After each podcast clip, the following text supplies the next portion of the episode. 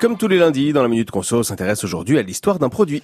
Connaissez-vous l'anthésite Cette marque est connue pour sa petite bouteille de concentré de réglisse qu'on ajoute à de l'eau. Elle est née à Lyon il y a 120 ans.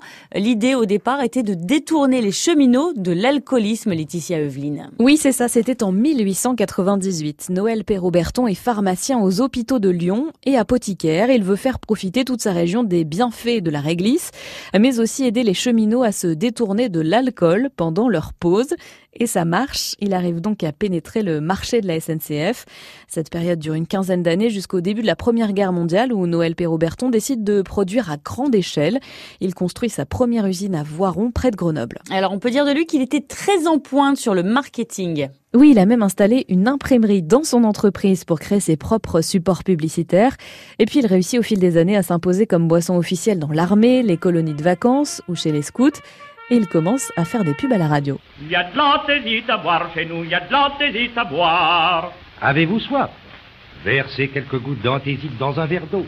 Instantanément, vous obtenez une boisson délicieuse, rafraîchissante, hygiénique, tonique, désaltérante et sans alcool. Dans les années 90, la nièce du fondateur qui avait repris le flambeau quitte la société. Elle est rachetée par le directeur général de l'époque, Denis Catrocci, qui renforce la présence de la marque en grande surface et qui achète aussi une société d'extraction de fruits. Et c'est le fils de Denis Catrocci qui a repris les rênes depuis quelques années. Exactement, il s'appelle Adrien Mollard. Il a passé toute son enfance dans l'usine. J'ai fait pas mal de stages euh, et de, de découvertes dans l'entreprise. Et puis du coup, je me suis pris d'affection euh, pour cette marque.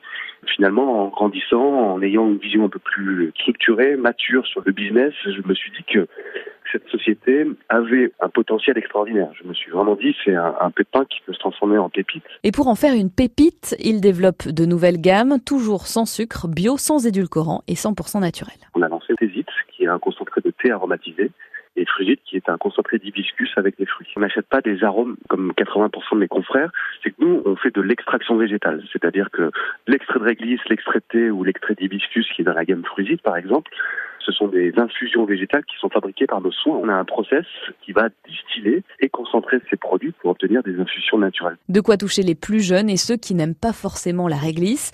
Cette entreprise qui fête cette année ses 121 ans en Rhône-Alpes vend chaque année 3 900 000 bouteilles et génère 7 millions d'euros de chiffre d'affaires. Ça vous rappelle un peu des souvenirs, j'ai l'impression, Robin Oui, c'est les vacances chez maman, l'anthésite. Il y a toujours une bouteille d'anthésite au frais.